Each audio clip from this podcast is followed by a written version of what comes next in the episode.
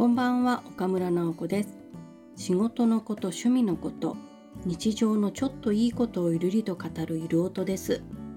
今回も毎月恒例の大阪在住のサックス奏者林美希子さんとのコラボ会第2弾です。今回お聞きしたテーマはインターネット以前は何をしていましたか？これは自分の放送でも少し触れたことがあるテーマです。ただ聞いていただくとわかるんですけれども前半はそのテーマに沿った話をしているものの後半は親との関係についてとかさらに最初に選んだサックスは何かどうやって選べばいいんだろうとかそんな話まで進んでいます。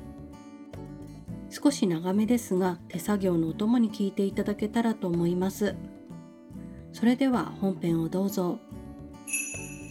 今回質問を設定するにあたって、はい、まあ、自分への疑問というか自分も1年に数回起こる波の一つでもあるんですけれどまあインターネットとか SNS どっぷりハマっちゃっている時にいやこれはいかんなと思ってそういえばインターネット入ってくる前って自分何してたっけとこう振り返る時間が定期的に来るんですね。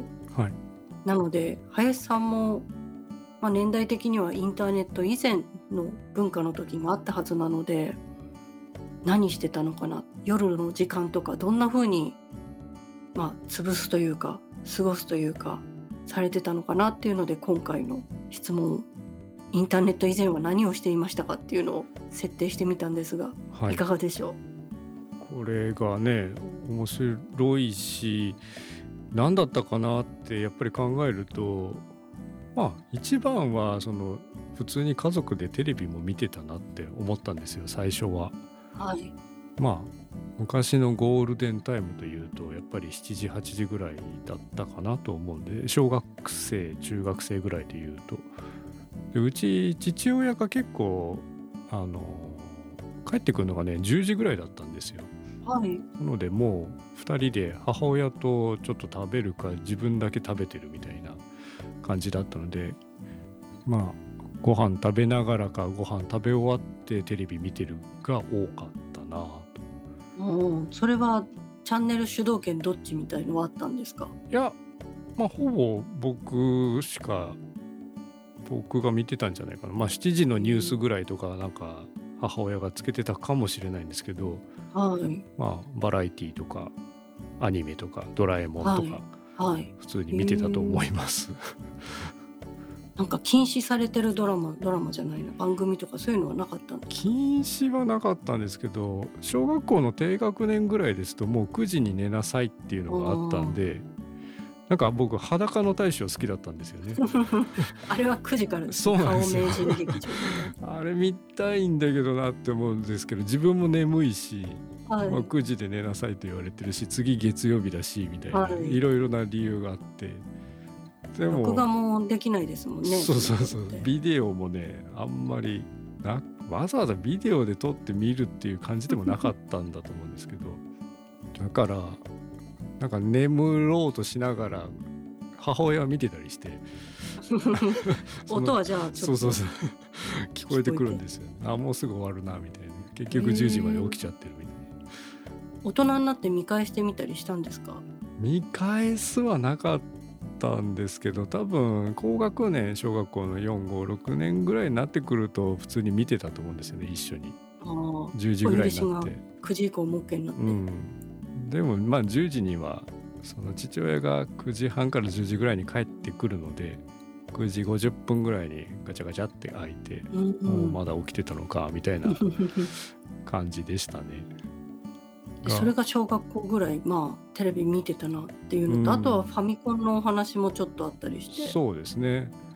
だからそういう見たいテレビがある時は見てるんですけどまあ母も母でこう父が帰ってくるまでうつらうつら昼寝というかしてて、うん、で一人なので、まあ、ゲームをしてることが多かったですね。あんまりなんか止められたりとかそういうこともなくやりたいことをやらせてもらってる感じの時間ですか？あまりにも何時間もってことはなかったんですけどまあでも一人っ子でしたし特にこううん競う相手もねいないので好きなようにやってましたね。うーんうん、夜の時間確かにそうかなと。そう考えると今、まあ、自分のこと比べながら聞いていて意外とうち禁止されるもの多かったのかなっていうのがはいちょっと思い出しかけて、はいまずうちドリフ禁止だったんですよ。ああよく聞きますよね。ドリフかひょうきん族かみたいな。そうでひょうきん族はギリギリ見られたけどドリフはダメで、うんで自分も多分それもあるから今もあまり馴染みきってない部分があるのとあとは民放のドラマとかも見られなかったので、NHK のドラマばっかり見せられてたのか好きで見てたのかあのドラマ「人間模様」とかわああの 夜の9時のニュースの後のうん。テレビ銀河小説とかあの辺のドラマをなんか見てて。はい小学校の後半は多分それにすごい感化されてというかそれで制作する人とか作る人のうん。ことが気になったりっていうのはあったのかな。うんうん。ファミコンは弟が3つ下でいるので弟が持ってて。はい。でも弟のものだったので自分が触ると怒られるというかもうスイッチ入れる時は俺に言ってくれみたいな。スイッチ入れるのも許可がいるみたいな。そんな感じ。うんだからなんかあとは自分の部屋にこもるというか自分のスペースで本読むか漫画見るか漫画漫画もそんなに買ってないな。なんか書き物したり日記書いてたりなんか自分の手を動かすことをしてたかな。本を眺めるか手を動かすか。しか多分許されてる場所がなかったような。あとでも本読みすぎてでも読みすぎるほど読んでもいないんですけどなんでしょうね。母親が外遊びをする子供に育てたいという方針により家に帰ったら全ての本がビニール紐でくくられてた時があって。禁止されてますねだいぶ。遊んできなさいって言われて えーみたいな。すごいな。でも甘いから取れるんですよこう隙間からこうやって隙間からこうやって入れて。知らない時にちょっと読んで「もう知らないよ読んでないよ」つって。戻したりするようなことを思い出しましたそうですね。だからそう知恵を使う時間だったような気がします。うん。いかに怒られないようにするか。まあうち母親曰く反抗期はなかったって言われたので、ねまあそうかもねっていうぐらいに、ねうん、今に至るまでは親御さんに何か喧嘩したり反抗したりっていうのがあんまりなかったんですか？ない。まあちょっとイラッとすることはあっても、はい。その直接父母に何か突っかかるとか物を壊すとか汚い言葉を浴びせるとか いうのはなかった。確かにないわなとは。なんか進路相談とかで喧嘩したりとかそういうこともなく？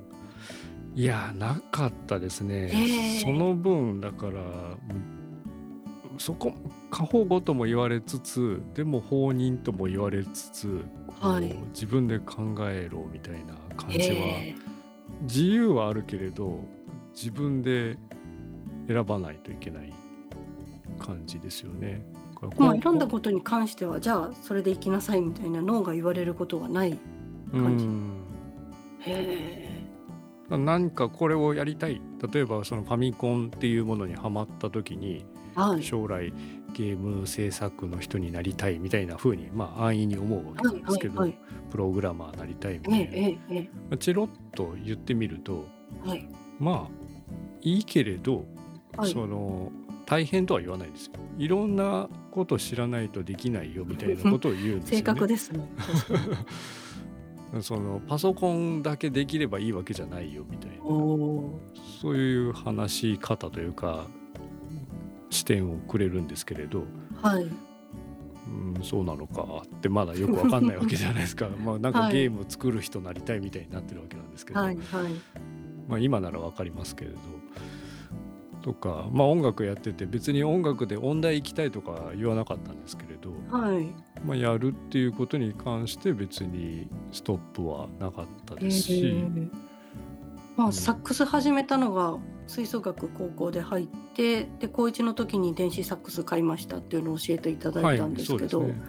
その時はもうあなんかサックスをやりたい子なんだなみたいな親御さんも分かり始めてたんですかね？いやーなどうなんでしょうね。なんか楽器とかに行くのかっていう意外性はあったと思うんじゃないですか。僕が意外でしたからねまず、うん。自分でまさか？うん。そんなにハマるかと思ってあんなにゲームにはい。ゲームばっかりやってた大体はい。一人で帰ってきたら人が演奏する方に興味を持つってまず自分が結構驚きました。そう1本目のサックスって自分でお金貯めたんでしたっけ？それとも親御さんに頼んで買ってもらったんでしたっけ？最初の楽器は高校2年の時にあの父親の方の祖父母が買ってくれましてはい。もういいものを買ってくれたんですけど、まあ、それを与えてもらったという感じですね。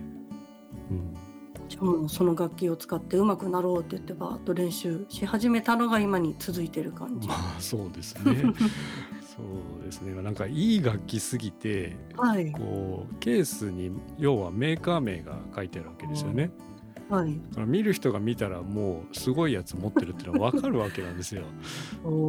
だから学校に行くまでにこう学生服を着ながらはい。そのケースに入った楽器を持って移動するとかもあるんですけどはい。あんなガキンチョがあんなの持ってって思われてるって思いながら歩いてました。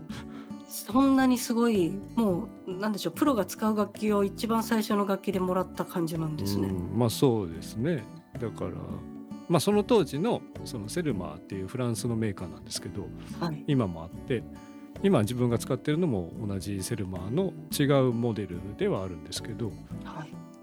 当時でね27万ぐらいかなと。でそんなお金をまず見たことがないわけですよ高校生、はい。お札がこう束になってるやつを。はい。はい。でクレジットカードとかじゃなくてその祖父母からそのお金をもらってえーお茶の水の楽器屋さんまで母親と一緒に行って、はい。でこれにするって決めおてー支払いをしてるのを見てるからはい。えらいこっちゃって思いながら。なんかプレゼントって言って開けたらサックスはとかじゃなくてもう購入する現場から一緒に見てるわけですね。うん。お金が支払われる現場。そうそうそうそう。で受け取ってはい楽器屋の大きいおっちゃんから頑張んなよみたいななんか。これ持つんだからお前頑張れよみたいな。そうそうそう。なんかいろんな大人が関わってるんですよ。それを一本買うのに。ずでも最初にじゃあ出資しましょうっておじいちゃんおばあちゃんがうん。言ってくれたのは、その電子サックス自分が持って吹いてるのを知ってるからあじゃあ本物買ってあげなきゃって思ってくれたってことですか？どうなんでしょうかね。ちょっとそこもう記憶が曖昧ですけどなんか幹彦が高校になって楽器やり始めたよみたいな話をしたのか、はい。じゃあ買ってやるよっていうのがどこでされたのかが分かんないんですけれどいつの間にかそういう何かお金を出していただける話になってたみたいな。でねえへーそんな大金嫌だよって最初は否定したんですけどね、はい。うん、なんかなんかあんまりこう今もそうなんですけどお金苦手なんですよ。あ のしてもらうもそうだしなんなんというかねそのもらうことがすごく抵抗があるというかはい。だからすごい引け目を感じながらその楽器を購入してもらってで持ち歩いて持ち歩いてる時も後ろ指さされてないのに そういう気持ちでだからこの楽器に似合うように練習しなくちゃなっていう気持ちにはなるんですけど なるほど。でも最初ご予算いくらぐらい出すよって言われて10万でもなく15万でもなく本当に二十数万円のものが買えるって分かった時は、まあ、ご自身で多分機種というか型番選んだと思うんですけどそうですね。欲しいのやっぱこれだなみたいのがあったってことですか？いやーでもやっぱりそれこそインターネット以前なのではい。こう資料が音楽雑誌ぐらいしかないんですよ。はいでもちろん音楽雑誌もいっぱい見たしでも今ほど変な意味コミュニケーション能力がないので先輩とかにもあんまり聞かなかったしはい。このサックスをしていて知識のある人というその近しい人がいなかったのでほぼ自分調べではい。狭い視野調べではい。買ったのではいまあもっと選ぶ、うん、観点はあったよなとは思いますね。ああじゃあサックス雑誌とか見てそのプロの人が使っている多分メーカーとか機種はうん。情報がきっとあるから、それを見ながら多分別の広告ページとかで そうそうそう。値段がこれぐらいでみたいなのを見てでもやっぱりセルマーっていうのがトップっていうのが、はい。まあ今も昔もそうなんですけど、はいまあやっぱりセルマーだよねみたいな風になるんですけれど、はい。まあ、細かいとこ見ていくとこう作りがどうとかうん。メンテナンスがどうとかいろいろ扱いが厄介なこともあったりするんで高校生最初の一本に選ぶべきかというと今どうかなって思ったりするんですよね。お金があっても。初心者の方もレッスンに来られると思うんですけど、はい、マイサックスが初めの一本っていう時先生の観点からしたらどういう選び方を今進めてるんですか？やっぱり一番の条件は予算なんですけどはい。で予算が許すんだったらば、まあ、これとこれとこれってうんこうちょっとキャラクターの違うものを3個ぐらいメーカーがありましてはい。で、まあ、先に楽器屋さんに在庫を確認しておいて、うん。でこれを並べて出してくださいっうんて言って、はでちょっと吹けるようになってる人だったらもう自分で一回吹いてみてもらうっていうのが一個とはい。わからんなってなる場合は僕が代わりに吹いてどうですっていう。ああ音もちょっと違うんですか、うん。やっぱり違いますね。同じ人が吹いてももちろん本人が吹いたらもっとわかる情報が多いんですけどはい、なんかこっちのが持ちやすいとかうん。明るい音がするとか吹きやすい吹きにくいはまた慣れで全然どうにでもなるんですけどはい。まあその上でこの辺がなんとなく気に入ったって言ったら情報をもう少しこういう作りでねとかこのメーカーこんな特徴があってねって説明してあげてで本人が納得すればまあ買うとか。うーんですけれど、うん、セルマーは全然進めてないですね今。一本目ではないだろう。あの高いんですよ。もう倍の値段になっちゃってて今60万ぐらいするんですえよ。ー、そんなえーじゃあでも今ご予算一本目皆さんご予算多いレンジというか価格帯ってどのくらい10万ぐらいみたいのが一本目な相場なんでしょうか？いやー10だとちょっともったいなくて20から30の間ぐらいなんですよね。えー、あでもサックス相場自体も昔から比べたらちょっと上がってるのもあるんですか、いやそんなこともなくて結構値段は昔から変わってないか同じ質だけど値段は安くなってるかなって思えるんですけれど、はい。うん、まあでもでも。そこのランクだったら飽きてもう一回買うとかしにくいので。はい。やっぱ10万クラスだとねはい。いろいろ見えてくるんですよね。後でもう一回あの時いいの買っときゃよかったなみたいな。ああやっぱり作りがうん。違うんですね、しょ本当に初心者向けだとちょっと吹き慣れちゃうと物足りないというかあらが分かっちゃうみたいな、あじゃあ,、まあそういう意味では最初いいものを持ってそれを長く使うっていうのは正解ではあるわけですね。そっか。まあその辺をね本当に別に僕は店の回し物じゃないのではい、このメーカーを売りたいとかないので、うんフラットにそこは付き合ってじゃあこれがいいんじゃないですかって背中を押すんですけれど、はい。まあそういう人がいない中で買ったなあの頃はっていう。でもそのサックスも卒業する日が来るわけですよね。これよりもう少しちょっとそうなんですよ。グレードの高い楽器の方がもういいなみたいな日が来るわけですね。来てあれいつだろうな。多分20代の24か5ぐらいの時にそのまあねおじいちゃんおばあちゃん買ってくれたやつですけどそれを下取りに出して、はい、プラスお金を上乗せして次の1台にあの乗り換えたといううか、んいうのがありましたけれどはい。それさえも今もないですね。もうずいぶん長く使いましたよね。高校の時から24、5までだったら。まあ10年は行ってないかな8年ぐらいかなってとこでしたけどはい。やっぱり付き合っていくうちに自分の好みみたいなものがだんだん見えてきた時にこれじゃないものを吹いてみたいけど、うん2本所有するお金はないっていうなところでまあ売ってもいいかねってあ。その話はしてはい。まああスポンサーさんにちゃんとスポンサーとあの自分の両親に聞いて はい。もうそれはお前に与えたもんだからお前がどうにかしろみたいな。はいって言ってはい。ここもそうなんですよダメだっていう禁止がないんですよねええだからお前がそれで売ってどうこうするんだったらどうぞっていううん。とこだから結局自分でそのありがとうでも売ります みたいなやつを受け止めないといけないわけですよね。そうですね。せっかく思い入れたっぷりで孫に買ってくれたなみたいなのを全部覚えてる中で、だからそうい物うものを買うとか売るとかの痛みみたいなはい。ものも自分で受け止めてで選んでそれが失敗しようが成功しようが、うん。新しく買ったものがやっぱ前のが良かったんじゃないかって言っても 自分で決めたからそれはそうですね。受け入れるしかないですよね。そうですね。そうか、ノーを言われない代わりにその後も全部うん、言われたからこうしたら変になっちゃったみたいな責任転嫁みたいなできないね全然できないですもんね。だからまあそういう意味ではああ良い教育でしたねうん、思いますがすね。はい。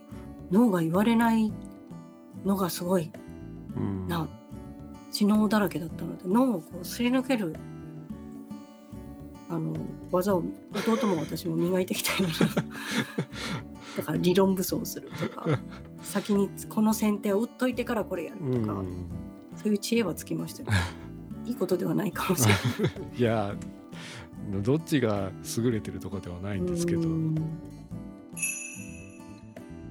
やっぱりインターネット以前というと家で家族と過ごしていた分影響はとても大きかったのかもしれないですよね。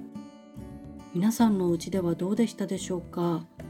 またコメントでも教えていただけたらありがたいです。それとサックスの選び方というのもとても深いなと。これも習い事で始めたい人にも参考にはなるのではないでしょうかそれでは今日はこの辺で皆さんにもいいことがありますように。